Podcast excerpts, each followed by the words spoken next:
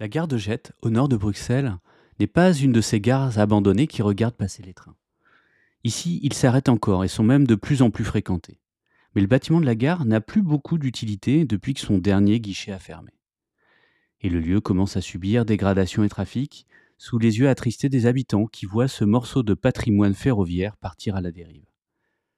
Car ce n'est pas un endroit anecdotique, c'est une très belle petite gare de briques rouges qui donne sur la place centrale, judicieusement dégagée du stationnement qui l'encombrait.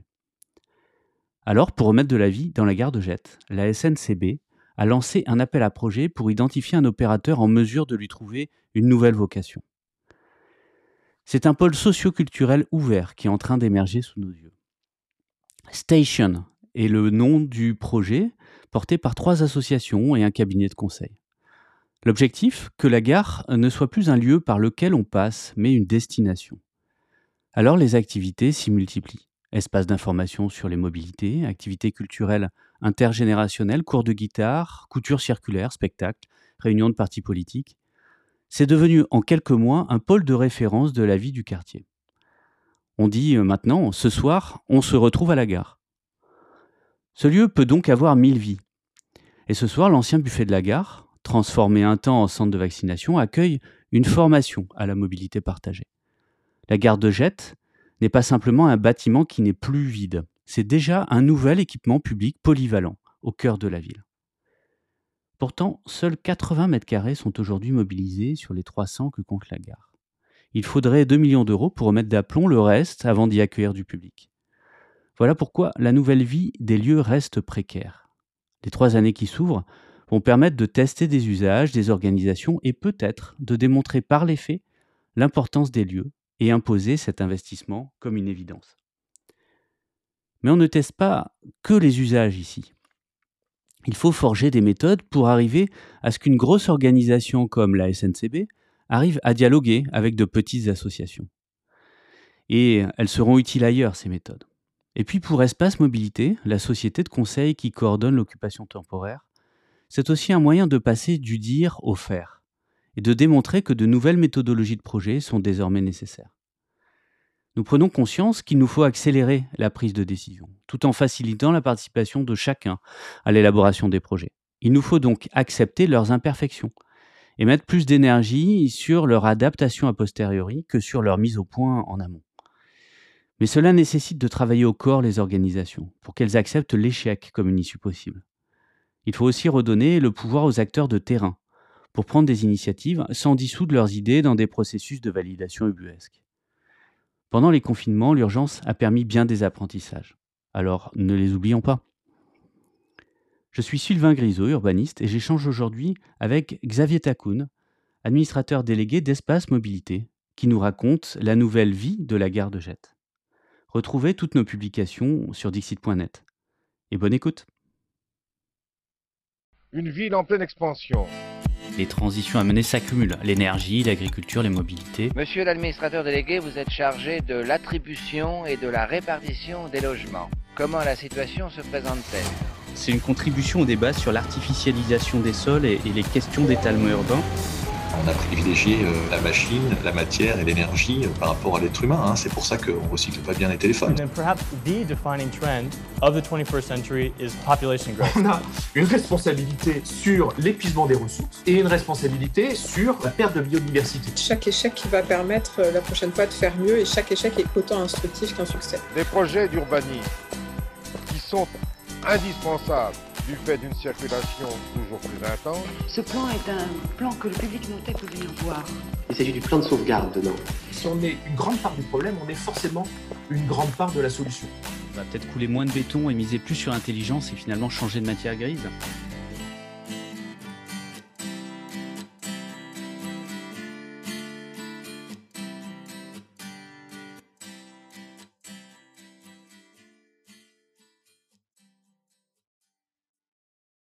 Mon nom est Xavier Takoun, je suis euh, CEO d'un bureau de consultance basé à Bruxelles qui s'appelle Espace Mobilité, qui a été créé il y a 25 ans par une ancienne de la sécurité routière.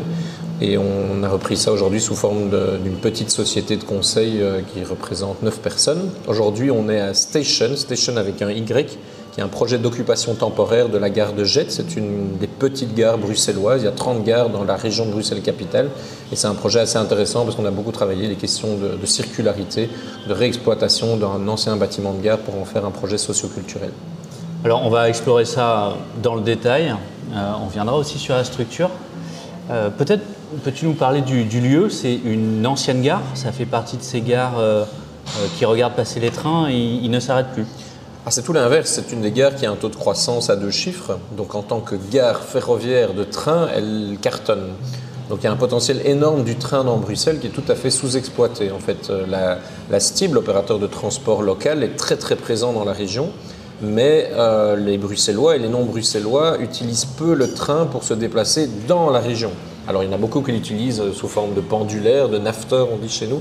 Mais en intra-bruxellois, dans cette région-ville, c'est très peu utilisé. Mais c'est en progression. Et ici, on est dans le nord de Bruxelles, qui a un taux de croissance de population assez important. Et donc là, on voit vraiment des usages qui sont assez marqués. Et c'est une des gares qui a été, en tant qu'infrastructure ferroviaire, qui a été bien rénovée avec des quais tout à fait aux normes, etc.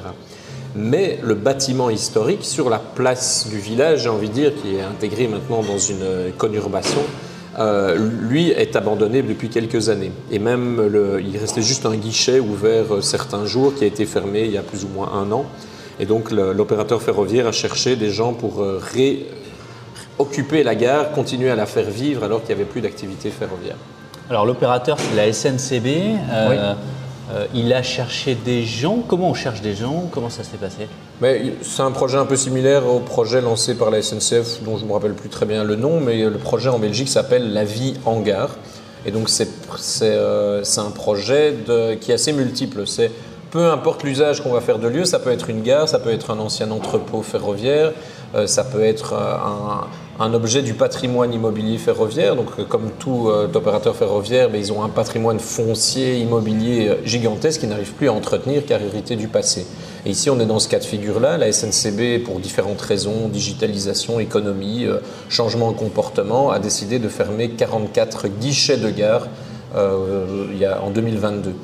Et, et donc ce programme La vie en gare fait appel, en fait, lance sur le marché des projets parfois tout à fait commerciaux, auxquels vont répondre des grandes chaînes, ils vont créer de la vie en gare comme si on était à la gare de Paris-Montparnasse, mais dans les plus petites gares et en fonction des desiderata euh, des autorités locales, ils vont aussi lancer des projets à vocation socio-culturelle, socio-économique, et c'est précisément le cas ici à Jette.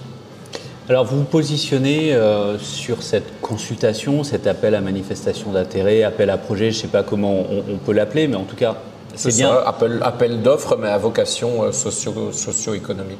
avec euh, l'idée de, de faire émerger des, des idées. Euh, sur un bâtiment, peut-être qu'on peut, on peut prendre le temps de le décrire, parce qu'on est vraiment euh, euh, sur un beau bâtiment, qui n'est pas énorme non plus, ce qui est aussi une de ses qualités, je suppose, pour, euh, pour mettre en place son occupation, pour, pour trouver d'autres usages. C'est peut-être plus simple que d'avoir un immense, un, un immense hangar.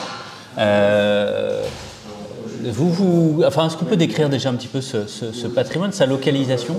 Mais donc, on- la région de Bruxelles-Capitale, c'est 1 200 000 habitants. C'est, euh, sauf erreur, parce que j'ai un doute maintenant sur la superficie, donc je ne vais pas la mentionner. Ça n'a pas d'importance. Euh, on est avec 19 municipalités qu'on appelle communes, euh, et on est donc vraiment dans une des municipalités qui se trouve tout à fait dans le nord euh, de la région, euh, qui en compte donc euh, 19. Et la gare de Jette a toujours été une gare assez, importante au centre de, ce- de cet ancien village, comme je disais. Mais euh, la, gare a perdu de son intérêt parce qu'on est dans une gare secondaire où la fonction d'attente, en fait, il y, a- peu de, passage d'un train à l'autre ici. C'est plutôt qu'on prend le train pour aller dans le centre urbain ou pour euh, changer dans une grande gare. Alors le bâtiment, s'il fallait le décrire, on est dans un bâtiment typique de gare du siècle dernier, euh, début de l'ère ferroviaire. On a fait un grand bâtiment en briques rouges qui fait une superficie euh, de 300-350 mètres carrés, avec des étages où vivait le chef de gare.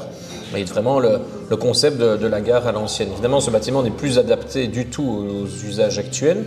Euh, C'est une gare avec très peu de fonctionnalités d'attente et qui n'a pas un potentiel suffisant pour y développer une offre commerciale propre.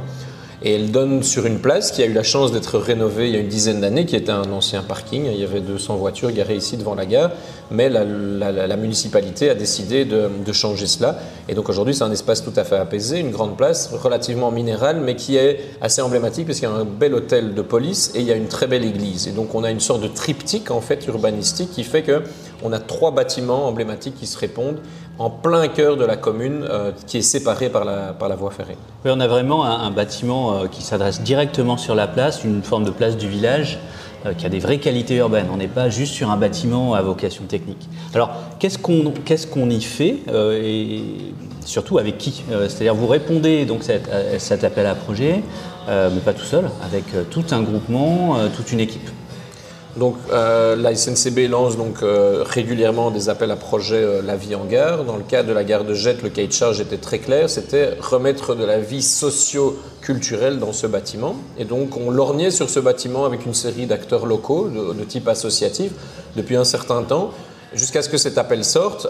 et en fait, nous, on avait un projet d'un côté avec une connotation assez mobilité. On voulait en faire un- une boutique de la mobilité, mais pas dans le sens vente, mais dans le sens conseil. Apprendre aux gens à se, déplacer de manière euh, euh, différente. Et il s'avère qu'il y a d'autres acteurs qui lorgnaient sur ce lieu pour faire plutôt euh, marché local, etc. Et on a regroupé nos forces et on a répondu à l'appel à projet qu'on a remporté. Et les quatre acteurs qui pilotent ce projet sont la- l'association, donc en Belgique on dit association sans but lucratif, donc ça dit bien ce que ça veut dire, c'est vraiment avec un projet sociétal. Il y a l'association Labolobo, qui est une association qui est installée à moins d'un kilomètre de la gare et qui travaille toute la question intergénérationnelle. Changer le regard sur la personne âgée, sur la vieillesse, au travers de programmes qui vont mixer jeunes, moins jeunes, euh, sur des choses concrètes. Et donc eux trouvaient que c'était intéressant d'avoir pignon sur rue ou pignon sur place et donc se sont engagés dans le projet. On a un pôle socioculturel qui s'appelle le Rayon Vert, qui est localisé à 200 mètres de la gare et qui lui aussi manquait un peu de visibilité. C'est-à-dire qu'ils font des activités très intéressantes, des ateliers, des conférences, des formations, des soirées cinéma, tout ce qu'on peut imaginer, mais ils sont dans une rue qui manquait de visibilité. Et puis on a la nouvelle association des commerçants de la commune euh, qui s'appelle Shop 1090 parce que le, code postal, euh, quand on, le dit en belge, se dit 1090, à savoir 1090. Et donc c'est l'association des commerçants. Et là-dessus est venue se greffer une société privée, Espace Mobilité, société de conseil, pour justement essayer de mettre un peu de, de l'huile dans les rouages, mais donner aussi cette connotation euh, mobilité. Et ces quatre acteurs co-gèrent pendant euh, trois ans en fait une occupation temporaire d'une partie de la gare. Alors, trois ans parce que c'est le contrat. euh, Tout à fait, ça. Mais il y a un arrêt à trois ans ou c'est quelque chose qui peut être relancé? Qu'est-ce qui, est- qu'est-ce qui est déjà entendu a priori? Alors, rien n'est confirmé pour le futur. Normalement, c'était deux ans. On vient d'apprendre la semaine dernière que ce serait trois ans, donc euh, champagne. Euh, le but étant de profiter de ces 24 à 36 mois pour tester des usages. Donc, on est vraiment dans une approche tout à fait expérimentale. On n'a pas d'objectif particulier, sauf de remettre de la vie en gare et de servir la communauté. Euh, et donc on, est à l'écoute des besoins. Alors qu'est-ce qui s'organise ici pour l'instant et qu'est-ce qui, monte en puissance? C'est des, des événements qu'on organise nous-mêmes. On a mis en place une association qui est co-gérée par ces quatre structures. Et on organise aussi bien des cours de guitare que des ateliers de couture circulaire, que des soirées euh, discussions. Ce soir, euh, on a une soirée sur l'autopartage, faire comprendre euh, aux habitants comment fonctionne l'autopartage, mais de manière vraiment pragmatique. On leur montre vraiment les applications. On va avoir des, euh, des soirées spectacles, des petits concerts, des after-work pour différents secteurs. Et alors, on a de plus en plus d'associations locales ou de, de, de locales de partis politiques, par exemple, qui se disent, mais en fait, c'est l'endroit idéal pour faire nos rencontres, nos, réunions. Et donc, après quatre mois, parce qu'on a ouvert ça en février 2023, ce lieu, euh, il commence vraiment à devenir le réflexe. Parce que c'est facile de dire ce soir, réunion à la gare. Il ne faut pas communiquer autre chose. Ça reste un emblème de, la collectivité et de la municipalité. Et donc, c'était vraiment ça la philosophie. Et il nous reste plus de deux ans maintenant pour tester encore plein de nouveaux usages. Mais tester pour en faire quoi? Je...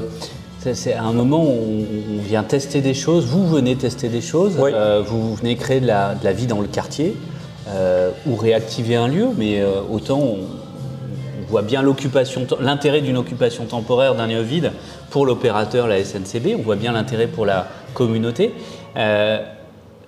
Pourquoi ce serait temporaire tout ça? Ah, c'est pas l'objectif. On a commencé d'abord par une occupation temporaire l'été 2022. On a occupé la gare pendant six semaines. Euh, puis, on a répondu à l'appel qu'on a obtenu et on l'occupe maintenant pendant trois ans. Et ces trois ans vont nous permettre de développer une stratégie urbanistique euh, parce que ce bâtiment est en très mauvais état, euh, nécessite une, une rénovation de fond. Si vous étiez là, vous vous rendrez compte qu'en fait, il n'y a plus de toiture, il y a des bâches qui permettent d'éviter les infiltrations. Les châssis sont archaïques, etc. Et donc, euh, on a besoin d'une rénovation lourde. Mais l'opérateur ferroviaire n'a pas les ressources financières pour rénover toutes les gares du pays. Et donc, on- ces deux, trois années vont nous servir à, comme on l'a dit, tester les usages et voir ce qu'on veut en faire, mais aussi monter un projet collectif d'essayer de mobiliser des acteurs régionaux, peut-être des acteurs privés, pour en faire un projet de rénovation complète du bâtiment. Aujourd'hui, on occupe 80 mètres carrés, il en existe 350 mètres carrés, mais il faudrait mettre en place un ascenseur, il faudrait rénover tous les espaces. Et donc, c'est vraiment cette, euh, cette temporalité nous permet de, bien faire les choses sans garantie qu'on arrivera à les mener à terme, parce que mes estimations, c'est que pour un- une bonne rénovation ici, avec les- les standards énergétiques, il faut 2 millions. Oui, donc on est sur un projet d'ampleur qui ne se ferait pas comme ça. hein. Euh, la question du, enfin, l'opportunité du temporaire, c'est de tester et de démontrer quelque part l'opportunité de tout ça. Après, le temps viendra, euh, le temps viendra de la, de, de la décision. Ça fait un espace, in fine, ça fait un espace de vie, un espace de quartier qui en plus est euh, à la fois connu, bien situé, bien repéré, finalement un, un espace du commun, un espace, un équipement public, euh, un équipement social, euh, etc. Finalement, c'est une salle polyvalente. Tout à fait. Euh, C'est exactement ça. C'est une salle polyvalente auquel on a adossé un comptoir citoyen, un bar citoyen. C'est exactement ça. ouais, oui, c'est ça. Dans la salle polyvalente, il manquait peut-être quelque chose, c'est un bar. Ah, oui, bah, on reste en Belgique, donc euh, bon, il faut quand même que. D'ailleurs, on est en train de boire une bière pour ceux qui nous écoutent. Euh, mais euh, donc ça, c'est très important, quoi. Mais ce qui est très intéressant, surtout derrière euh, le projet, c'est pas son. ici, il a un certain impact. C'est d'abord que le citoyen était triste de voir sa gare abandonnée. Et on a des retours massifs de citoyens qui passent la tête, ils se disent mais c'est génial ce que vous avez fait. Euh, parce que ben, les gens sont attachés en fait. Le patrimoine ferroviaire en Belgique, on est quand même l'une des premières lignes ferroviaires, c'est pas la première d'Europe. hein. La ligne qui a relié Malines à Bruxelles est vraiment le fleuron de l'industrie ferroviaire européenne. Et on est attaché à notre patrimoine ferroviaire. Mais ce qui est intéressant aussi, c'est les processus. C'est que les opérateurs ferroviaires qui sont des mastodontes, qu'on soit la Deutsche Bahn, qu'on soit la SNCF ou la SNCB, nous sommes des sociétés de dizaines de milliers d'employés. Enfin, je ne suis pas la SNCB, mais ils sont des dizaines de milliers d'employés qui n'ont pas une culture partenariale très marquée. Et le fait de devoir commencer à travailler avec le tissu local, les acteurs locaux, c'est pour eux difficile. Et donc, on- notre ambition derrière le projet à la gare de Jette, c'est de créer une méthodologie facilitant les- la, la multiplication de projets similaires. Ah, mais tu, tu- passes par l'opérateur, tu viens de la mobilité, Oui. euh, l'intérêt, par, par de là, et, euh, et finalement, si on dézoome, on voit qu'on a la multiplication de, de lieux de ce type. Alors, ils sont tous différents, hein, mais Bien ils sûr. ont tous euh, en commun finalement d'avoir des espaces délaissés, sous-utilisés, euh, l'opportunité d'une occupation temporaire qui permet de faire des choses sans trop se poser de questions, et notamment la question euh, du bilan économique, de la rentabilité des travaux, etc., etc. En fait, on, on crée des lieux du commun qui sont des lieux euh, publics, hein, des formes d'espaces publics bâtis. Ça, ça- ça veut dire quoi? Enfin, Est-ce qu'aujourd'hui, vous êtes en train, petit pas par petit pas, y compris de, fa- façon, de, fa- de façon parfois temporaire, hein, précaire, de créer une infrastructure sociale euh, dans les métropoles euh, qui en manque aujourd'hui terriblement C'est un retour à l'humain, en fait. Donc, au risque de choquer certaines personnes, je suis pour la fermeture des guichets. Parce que dans une époque digitalisée, le guichet, juste vendre des tickets de transport, n'a plus de valeur, plus assez de valeur. Mais je suis pour le fait que on remette l'humain dans la gare et que le petit comptoir, le petit café euh, les tickets en fait, ou explique aux gens comment on utilise l'application pour acheter les tickets en ligne, ou aide une personne âgée à aller à la borne euh, automatique, euh, automatisée d'achat. Et c'est exactement ce qu'on fait ici à Station, c'est-à-dire on dit le guichet a disparu, oui, mais il n'avait plus de valeur, mais par contre venez prendre un verre si votre train est en retard, et si vous avez besoin d'aide, ben, on, va vous, on va vous dire comment utiliser les nouveaux outils. Et donc l'humain est central, le social est central, et c'est ça l'avenir des gares, c'est de ne pas supprimer l'humain, mais c'est de le remettre, euh, le remettre à sa place. Et c'est aussi d'intégrer le ferroviaire dans une multimodalité, dans un bouquet de services de mobilité, alors qu'aujourd'hui on est quand même encore dans quelque chose de terriblement cloisonné. Alors toi tu vois la gare par la mobilité, moi je vois évidemment par la place du village. Ouais, voilà. Vous remettez aussi de la vie dans la ville, de l'humain dans la ville, hein, euh, et, et, sur des espaces finalement non déterminés, sur lesquels il se passe des trucs, on ne sait pas trop qui est qui, ce qui appartient à qui et qui anime quoi et qui fait quoi. Euh, quoi qu'il en soit, euh, ça appartient à une, structure, hein, Espace Mobilité, qui est une structure euh, privée, hein, qui est une structure plutôt du conseil. Mhm. Qu'est-ce que vous faites là? Qu'est-ce qui vous amène à la fois ici et à, vous investir dans un lieu? C'est quoi le processus personnel et collectif? Parfois, je ne vais pas dire amer, mais lucide, que le conseil ne sème pas toujours les graines comme il faut. Et qu'en fait, après, euh, moi j'ai fait 10 ans dans le secteur académique, 10 ans dans le conseil, c'est de se dire qu'en fait, il, faut, il faut faire les choses par soi-même. Pourquoi conseiller? Pourquoi dire aux autres ce qu'il faut faire plutôt que de le faire soi-même? Et c'est un des processus ici qu'on a cherché à mettre en place. C'est-à-dire, mais arrêtons de dire aux autorités publiques ce qu'ils doivent faire, faisons-le. Et démontrons par par, la pratique que c'est possible. Parce que sinon, on est bloqué dans des, systèmes de, régulation, de, de, cahiers des charges, de, de, normes, en fait, qui font que, ah non, mais ça, on l'a jamais fait, donc c'est pas possible. Mais non, on fait abstraction de tout cela et on va, euh, on, va le faire à, leur place à titre d'exemplarité, en disant oui, comme c'est possible, maintenant vous allez pouvoir créer des, nouvelles, des nouveaux appels d'offres qui seront plus documentés, qui seront plus euh, pérennes, qui seront plus pertinents. Donc ça, c'est une première euh, raison. La deuxième raison, elle est dans la transversalité. C'est que, comme on voit que tous les acteurs travaillent en silo, c'est un constat, c'est pas une critique, c'est humain l'opérateur ferroviaire ne parle pas avec l'opérateur du transport public local, il ne parle pas avec la société d'autopartage, qui ne parle pas avec les grandes start-up internationales de vélos de partage ou de trottinettes. Donc personne ne se parle. Euh, euh, et, donc on, pense que c'est finalement, au final, qu'est-ce que cherche l'usager? C'est de se déplacer de A à B en utilisant les moyens de transport à disposition. Et lundi ne sera pas mardi, qui ne sera pas mercredi. Et donc le lieu sert aussi à dire mais voilà, il y a moyen de se déplacer de plein de manières, mais pour ça, on doit vous éduquer, on doit vous dire, on doit lever tous les obstacles psychologiques, technologiques, sociologiques, financiers euh, qui, limitent la capacité des agents à passer d'une mobilité à l'autre. On, peut, tu pourrais nous, raconter un peu euh, ce, moment ou ces moments ou ce processus euh, individuel ou collectif qui fait que quelque part tu, passes du, du, savoir ou du dire au faire directement? Oui, c'est. Il est très présent, en tout cas, dans notre société de conseil, et il a toujours été présent parce que la, fondatrice a toujours dit, c'est appliqué à soi-même déjà ses conseils. C'est déjà l'exemplarité déjà. Ce qui est déjà pas rien. Ce qui est déjà pas rien. Et puis deuxièmement, c'est de dire no talking. Ben, ça sert à rien de faire des grandes études, des approches top-down, comme ça on va dire il faudrait faire ça et tout. Non, testons-le, soyons des, des, des, des des, testeurs du territoire, parce qu'il n'y a que ça de vrai, et on verra bien si ça fonctionne. Quoi. Sans prétention, c'est la même chose que quand on a Google qui a son euh, Google Project, son side project. Quoi. Il dit à ses employés, mais testez, et itérez, etc. Et peut-être qu'il y a 10% des projets qui deviendront vraiment quelque chose, et puis qu'il n'y en a que 1% qui sera... C'est vraiment le, le fait d'arrêter de réfléchir, mais de tester pour après analyser et voir ce qui est, ce qui est intéressant. Après, il y a aussi ce, besoin de changer quelque part les usages. Pour revenir à l'infrastructure d'une gare et de la gare ici dans laquelle on se trouve, vu que l'autorité publique abandonne le bâtiment par manque de moyens humains, euh, financiers, etc., et c'est compréhensible, d'autres usages s'installent, mais pas les usages qu'on désire. Donc ce lieu était un tournant de la drogue du, quartier. Euh, un lieu de violence, un lieu de dégradation gratuite, etc.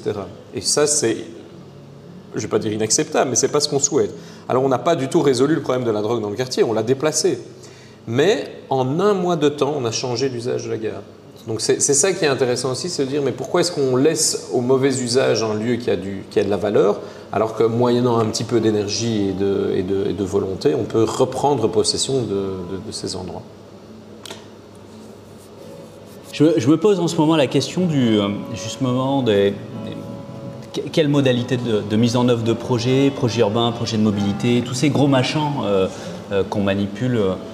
Tous les deux, ou en tout cas dans lesquels on, est impliqué, où on voit que c'est des cahiers des charges, des réunions, des PowerPoints, c'est des années de, débats, de discussions, des décisions euh, difficiles, c'est euh, des, années de travaux, des mises en œuvre, et puis, puis finalement entre le moment où, la bonne idée et la bonne décision est prise et le moment de la réalisation, il se passe 2, 3, 4, 5 ans.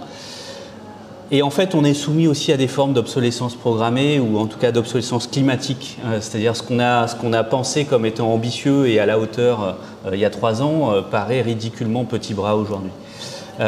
Est-ce que aujourd'hui cette occupation temporaire, le, fait d'en passer par ces processus euh, à la fois très tangibles euh, et en même temps de, test and learn, de, finalement de design, hein, euh, d'essais erreurs, enfin on, les prend un, petit peu comme on veut. Est-ce qu'aujourd'hui, dans, ta vision de la façon de faire la ville, la façon de faire les projets, notamment de mobilité, il y, a un changement, il y, a une actualité par rapport à ça?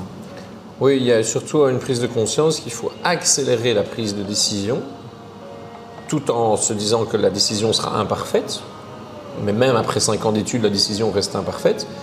Mais par contre, de prendre le temps de la concertation et de la participation, qui ne doit pas nécessairement toujours influencer la décision, elle ne doit pas toujours venir complètement en amont, mais annoncer dès le départ que la décision sera imparfaite et donc nécessitera en permanence des adaptations.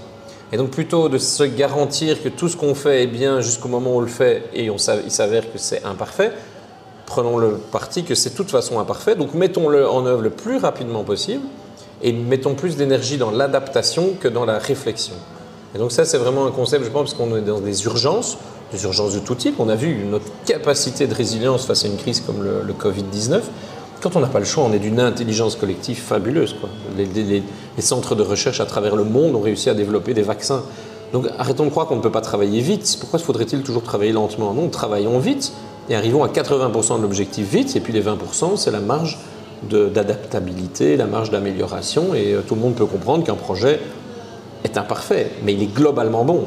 Euh, et donc ça, je pense que ça, c'est une première euh, réflexion sur les questions d'urbanisme et de mobilité. Mais pour arriver à cela, il faut absolument redonner du pouvoir aux agents dans les structures. Aujourd'hui, on est dans des approches pyramidales complètement excessives qui font qu'en fait, ben, on ne permet plus aux agents d'être acteurs du changement. On dit, ah oui, non, mais faites-nous une note qui va passer euh, euh, au chef de département, qui lui va aller le défendre en comité de direction. Le comité de direction va marquer ou pas son accord et le directeur général en parlera au ministre. Non, que l'agent qui a fait le projet aille parler au ministre. Parce que c'est lui qui a la vraie connaissance du projet. Et donc, en fait, on doit passer tous les échanges, moyennant une validation, comment dire, euh, pas une validation, mais en disant oui, on n'est pas tout à fait contre ce que tu dis, mais va en parler au ministre. Et en fait, on passe par tellement d'étages qu'en fait, du projet, on n'en regarde que 15% du projet initial, quoi, parce que toutes les étapes sont passées. alors là, je parle du ministre, mais ça peut être la même chose vis-à-vis du citoyen, euh, vis-à-vis de, d'autres chefs d'entreprise, etc. C'est pas limité à la sphère publique, évidemment. Ça, fait beaucoup de perspectives hein, euh, qu'on a ouvert à partir de, quelques, quelques, dizaines de mètres carrés ouverts dans la, dans, la gare de, dans la gare de Jette. Euh, depuis quelques mois, est-ce qu'aujourd'hui, tu en tires deux, trois apprentissages d'ores et déjà, des choses à refaire ou des choses justement à éviter les, apprentissages après quelques mois d'un projet comme cela, c'est qu'il faut il faut pas minimiser les ressources humaines. Le problème n'est pas financier. Il est rarement financier, en fait. C'est l'énergie humaine pour arriver à arriver à un tel projet. Parce qu'une fois que le projet sort de terre, les financements, ils existent dans nos sociétés. Il y a plein d'appels à projets en matière de durabilité, circularité, cohésion sociale, intergénérationnelle. On croule sous les appels. Encore faut-il avoir le temps d'y répondre et de les réaliser. Donc le problème n'est pas là. Mais d'arriver à un moment à garder le cap et, de se dire qu'on le fait alors qu'il n'y a pas encore de ressources. Et c'est ça qui est compliqué, c'est que les ressources, elles viendront demain, et donc ça nécessite quand même une forme de bénévolat. Et nous, ce projet, on le fait en plus de nos activités de consultance. On n'a aucune rentabilité là derrière, c'est à fond perdu. Mais, c'est ça qu'il ne faut pas sous-estimer, euh, comme dans tout projet de, de type associatif ou collectif, c'est ça qui est euh, très très important. Je pense qu'il y a vraiment une prise de conscience qu'on ne peut pas s'adresser à Starbucks comme on s'adresse à un collectif. Alors que pour certains acteurs qui, gèrent, je prends un opérateur ferroviaire qui gère une grande gare, ben, je me rappelle quand on faisait les petits travaux dans cette gare, on m'appelait en disant est-ce qu'on peut entrer en contact avec votre électricien, votre plombier? Je dis mais je suis tout moi, je suis, je, n'ai pas. et pour eux, ça semble normal de recevoir les, plans de l'électricien parce qu'on a sous-traité ça à quelqu'un d'autre. Mais non, ici on fait tout. Et donc ils, n'ont pas, il faut apprendre à travailler avec des collectifs associatifs qui n'ont pas du tout le même professionnalisme, les mêmes compétences que des grands groupes euh, là-dedans.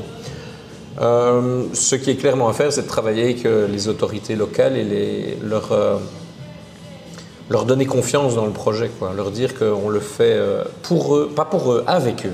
C'est justement pas pour eux, en fait, c'est avec eux, on le fait ensemble. C'est pas un projet qui vient en plus et on le fait parce que ça s'intègre dans un, dans, un tissu social.